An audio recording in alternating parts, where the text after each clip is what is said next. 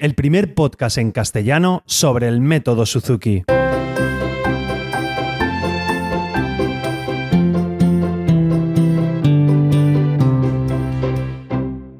Hola a todos y bienvenidos, soy Carmelo Sena, profesor de guitarra Suzuki y a través de este podcast me gusta compartir mi experiencia en el día a día como profesor y todo lo que sé y voy aprendiendo sobre esta fascinante filosofía de vida que es el método Suzuki.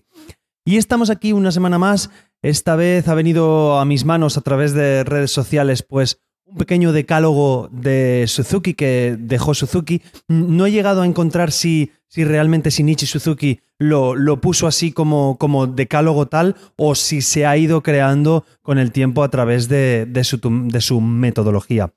Recordaros que Shinichi Suzuki fue violinista y hace más de 50 años que fue cuando se dio cuenta que, que, todos los niños aprenden y hablan su lengua materna pues con facilidad. Y empezó a aplicar estos principios a, la adquisición de la adquisición del lenguaje en el aprendizaje de la, de la, música. Y bueno, aunque nosotros actualmente es una apreciación que me gustaría haceros, eh, nosotros le llamamos método Suzuki debido a él y debido a, su creación. Aunque él le llamó, eh, eh, su método le llamó el enfoque de la lengua materna. Ese era el nombre original que Suzuki, bueno, supongo que lo diría en japonés, pero no estoy como para ir haciéndolo en japonés. Entonces es este, el enfoque de la lengua materna. Lo que pasa es que como él fue el creador, pues hasta nuestros días ha llegado como método Suzuki. Y bueno, ahí la idea de que pues es un poquito la responsabilidad de los padres en que los niños hablen, pues pasamos lo mismo en la música, el estímulo del amor, pues la repetición constante, como repetimos palabras, y todas estas características especiales se recogieron pues en este decálogo que quería compartir esta semana con vosotros. Eh, nada, los voy a ir nombrando los 10 y haciéndose una breve explicación. Y a ver, pues, pues seguramente os resultarán interesantes. Muchos puede ser que los conozcáis y otros a lo mejor pues, os viene de nuevo. El primer punto es que todos los niños tienen talento. Eh, eso es de perogrullo en nuestro método y si no lo conocéis pues debemos ya ir entrando en esta, en esta mentalidad porque todos los niños pueden ser educados y además eh, todos los niños, todos los padres, perdonar, y las madres saben eh, que su hijo puede aprender la lengua materna y de hecho eh, estimulan y alimentan que, sus hijos cojan confianza y comiencen a hablar. ¿Vale? Esto, esto es lo que se dio cuenta Suzuki, que os he comentado. Y, bueno, no, nos damos cuenta que no es un conocimiento adquirido. Ellos no, no nacen hablando, tienen que aprenderlo. Por eso nos basamos en que todos los niños tienen talento. Segundo punto.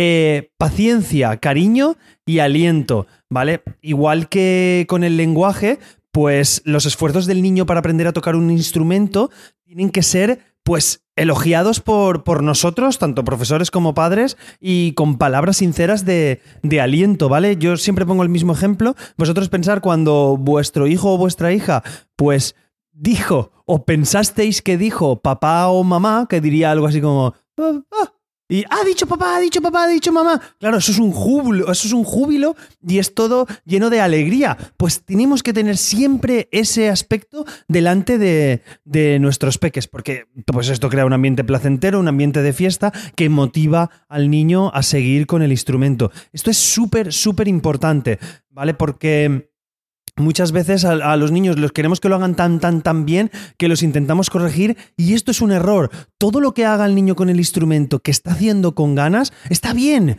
Él piensa que lo hace bien y lo quiere hacer bien. No le podemos decir no porque realmente no lo comprende. Es igual que cuando dice este papá, perdonar así, un mamá, que, que no lo dice del todo bien, pero eh, nosotros aplaudimos y perfecto y, y, lo repetimos más veces para que lo diga. Esto es lo que tenemos que hacer, de ahí la de paciencia, cariño y aliento. Eh, tercer punto del decálogo de Suzuki, pues hablamos del comienzo temprano. Sería ideal a partir de los 3-4 años. Hay infinidad de estudios, ¿vale? En los que los primeros años de, de, vida de los peques pues, son cruciales para el desarrollo de, pues, de procesos mentales, de la coordinación muscular del peque o de la peque y también las capacidades auditivas de los niños pues están en apogeo durante la adquisición del lenguaje. Entonces es un momento ideal para que nosotros comencemos a desarrollar pues esa sensibilidad musical en los peques, ya sea tocando nosotros un instrumento, trayéndolos al método Suzuki, haciéndoles escuchar música. Lo digo porque si hay gente que a lo mejor por tiempo, por capacidades o por lo que sea, no puede comenzar esta maravillosa metodología a la cual os invito a todos que os apuntéis en una escuela cercana a donde viváis, eh, pues, pues eh, no dejéis de ponerles música, no dejéis de disfrutar con la música. Es que es una cosa me voy por otros garroteros, pero bueno, hay una cosa que me encanta un montón, que es que cuando algo lo queremos enriquecer, las películas, las fiestas, los finales de cursos, una, una cosa, cualquier cosa que queremos enriquecer, ostras, le ponemos música. Las películas no serían igual sin esa banda sonora. Las fiestas final de curso, ¿qué hacen? Festivales musicales, hacen canciones, hacen bailes, cantan, siempre hay música. Ostras, pues utilicémosla, usémosla en nuestro día a día. Pero bueno, me voy que me voy a otros sitios. Lo dicho, comienzo temprano, a partir de dos, tres, un año, no dejéis de ponerle música e incluso eh, cuando están en el feto de las futuras mamás, eh, no dejéis de escuchar música y de incluso menearos un poquito al ritmo de la música que ellos lo van sintiendo. Mm, desconocemos lo que sucede dentro del feto materno cuando están ahí, pues por lo menos no, lo desaprovechemos en ese sentido. Más cosas que me enrollo un montón. Eh, cuarto, cuarto punto del decálogo. El corazón del método, ¿vale? Es la familia. Cuando un niño aprende a hablar, pues los padres son los que actúan eficazmente como profesores. Entonces, aquí es exactamente lo mismo. Tenemos que ser los profesores en el hogar, los papás y las mamás. Sí que es verdad que tenemos un profesor o una profesora que es nuestro guía, pero permitidme que el peso recae más sobre vosotros en el sentido del trabajo en casa, al menos los primeros años de, vida, porque luego más adelante, cuando tengan 8, 9, 10 años, evidentemente adquieren un nivel musical muy grande a los cuales los papás no llegamos como os he comentado en algún otro capítulo del podcast, el rol de los padres cambia y este rol pasa a ser pues un rol un poquito más pasivo, a enséñame lo que has hecho más que, que ayudarles a enseñar en casa hasta que finalmente pues son totalmente autónomos. Pero de todas maneras, en el inicio, quedaros con la frase, el corazón del método siempre es la familia. Quinto punto del decálogo de Suzuki. Nunca obligar, siempre disfrutar. Eh, los padres nunca se enfadan, lo que os he comentado antes, nunca se enfadan cuando ellos están aprendiendo y no son capaces de hablar con fluidez. Simplemente les decimos, además nos recomiendan, eh, nos recomiendan no, no, decirles el no, sino simplemente cambiar la palabra. Papá, no cabo papá, no quepo, o, no, no, no, lo, no lo busco, no lo busco, Eso es muy, muy típico mío, no lo busco, pues será, no, no lo encuentro, ¿vale? Buscarlo sí que lo estás buscando. Pues estas pequeñas cosas no, no se lo decimos a los peques, siempre tiene que ser eh, alegría y disfrute. Sexto punto del decálogo sería poco a poco y sin prisa. Em, los niños no practican ejercicios para aprender a hablar. ¿Vale? Sino que aprenden usando el lenguaje para comunicarse y expresarse. Lo mismo tiene que ser con el método Suzuki. Nosotros tenemos que hacer los ejercicios para hacer música, para disfrutar con ellos y además eh, de una forma corta, ¿vale? ¿Con qué me refiero a una forma corta? Me refiero a ejercicios o muy, muy pequeños o, o, trozos melódicos muy pequeñitos. Aunque a la semana parezca muy poquito, por ejemplo, porque a veces algunos papás y mamás pues, pues tienen este, este problemilla, entre comillas, pues que parece que le queremos dar al niño, no, no, vamos a estudiar media canción nueva. No hace falta estudiar media canción nueva. A lo mejor con un pequeño compás o con un pequeño giro melódico, simplemente con eso repetido varias veces, es suficiente para, para nuestro peque. Así que no tengamos prisa, tened en cuenta que al principio eh, decimos palabras. Coche, mesa, eh, papá, mamá, y, no, habilitamos las frases. Poco a poco vamos construyendo pequeñas frases. Y poco a poco, pues tenemos un discurso, como yo, que me enrollo más que las persianas. Pero bueno, vamos hablando, podemos hablar mejor podemos hablar peor, pero lo tenemos. Así que tenedlo en cuenta los papás y las mamás. Eh, poco a poco y sin prisa quiere decir esto de, de, pequeños, pequeños pasitos, ¿vale? Pequeños pasitos, siempre continuos, pero pequeñitos. Séptimo punto del decálogo, escuchad. ¿Vale? Bueno, más que escuchar, escuchar. Eh, eh, los niños aprenden en un ambiente lleno de estímulos del lenguaje. Ellos oyen hablar en casa, oyen hablar en la calle, oyen hablar en la tele, oyen hablar en las tabletas, oyen hablar por teléfono. Ellos están continuamente escuchando hablar. Sin embargo, durante el primer año de vida y segundo año de vida, pues apenas articulan palabras. Luego sí que poco a poco. Eh, Traslademos esto a la música, pongámosle música en casa, toquemos instrumentos en casa, ya sean de percusión, ya sean de movimiento así más grosso, por así decirlo, pequeños xilófonos. Eh, os estoy llevando esto al ámbito general de, de, la enseñanza, ¿vale? En ese sentido, pero, pero bueno, Metidos en nuestra metodología, escuchad el CD de vuestro instrumento, ponedlo la máxima veces posibles. ¿Tenemos que escuchar una canción solo, Carmelo? No, tenemos que escuchar todo el CD y si podéis escuchar los tres primeros volúmenes, pues mejor que mejor. Siempre escuchad toda la música posible. Si no, os remito al capítulo anterior que veréis cómo os amplío un poquito la escucha de no solamente el CD de Suzuki, pero no, no me quiero enrollar mucho más, que ya paso más de los, de los 10 minutos. Eh, octavo punto del decálogo, repetir. Los niños cuando aprenden algo o cuando les gusta algo, repiten hasta la saciedad. Además es una cosa que les resulta placentera. ¿Cuántas películas, cuántas veces eh, ha repetido o ha visto vuestro hijo o vuestra hija la misma película, o la misma serie, o el mismo trocito. Además, eso, eso va implícito en ellos. O sea, saben lo que va a pasar y eso les da una serie de, de tranquilidad placentera que les permite volver a ver esa serie. Pues no os preocupéis por repetir infinidad de veces el trocito Suzuki. Si lo hacéis divertido, si lo hacéis con una sonrisa, si repetís haciendo que os caéis, si repetís... Mm, no sé, dándoles un beso cada vez que lo hagan, haciendo cualquier, perdonadme la expresión, pequeña tontería que les haga reír, podéis repetirla infinidad de veces. No, no es raro ver al tío o a la tía que está con el sobrino que les hace... y el niño se ríe un montón de veces y se lo repetiremos un montón de veces y se volverá a reír. Traslademos esto. Lo digo, me pongo de esta manera porque muchas veces viene algún papá o una mamá es que el niño está cansado de repetir. No, no puede estar cansado de repetir un niño si les encanta hacer las cosas. Puede ser que nos cansemos los adultos, eso sí, pero los peques no. Pues cambiemos la expresión, repitamos una vez alegre, repitamos una vez triste, repitamos una vez llorando, repitamos una vez con una sonrisa grandísima, repitamos tumbados en el suelo, repitamos de pie. Hay mil opciones que os invito a que descubráis lo que cada niño y cada niña particular tiene o disfruta con, lo, que, con lo que sea.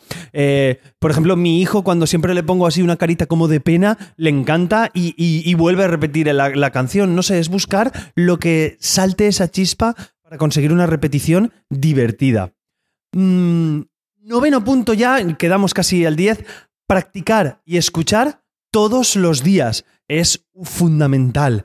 Eh, siempre os pongo el mismo ejemplo. Si yo levanto una pesa de 30 kilos y me espero un mes y la vuelvo a levantar otro mes y espero otro mes y la vuelvo a levantar, sí, me pondré fuerte. ¿Cuándo me pondré fuerte? Pues a los 70 años o a los 80. Sin embargo, si repito las pesas todos los días, posiblemente en dos o tres meses veré la evolución. No lo voy a ver en una semana ni en dos semanas, pero a largo plazo sí que lo veremos. Pasa exactamente igual con los niños en la guitarra. Os traslado a vosotros, practicad todos, todos, todos los días, si podéis hacerlo por la mañana, si lo podéis hacer a mediodía o si podéis hacerlo por la tarde. Es una pasada lo que, lo que se consigue haciéndolo todos, todos los días.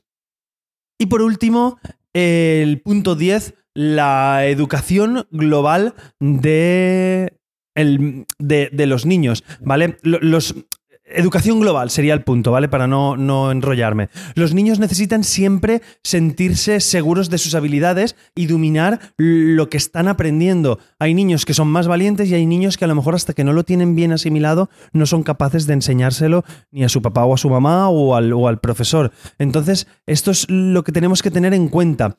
Tenemos que tener que tener la, tenemos que ver la importancia de ver a los estudiantes que no se den por vencido, ¿vale? De que puedan repetir las cosas y de que lo, lo cojan todo, como, como en, todo lo general que van a aprender en esos primeros años de vida, que, que les fomentemos y que, y que, les ayudemos a beneficiarse de, de, todos los campos que pueden descubrir, de la educación del talento, ya sea de la música, ya sea en el deporte, ya sea en las letras, en las ciencias, en la infinidad de, ámbitos que, existen. Entonces, por esto el hecho de que sea una educación global. Está, nos centramos en la música, pero eh, tenemos que saber de todos, tenemos que ser personas un poquito cultas.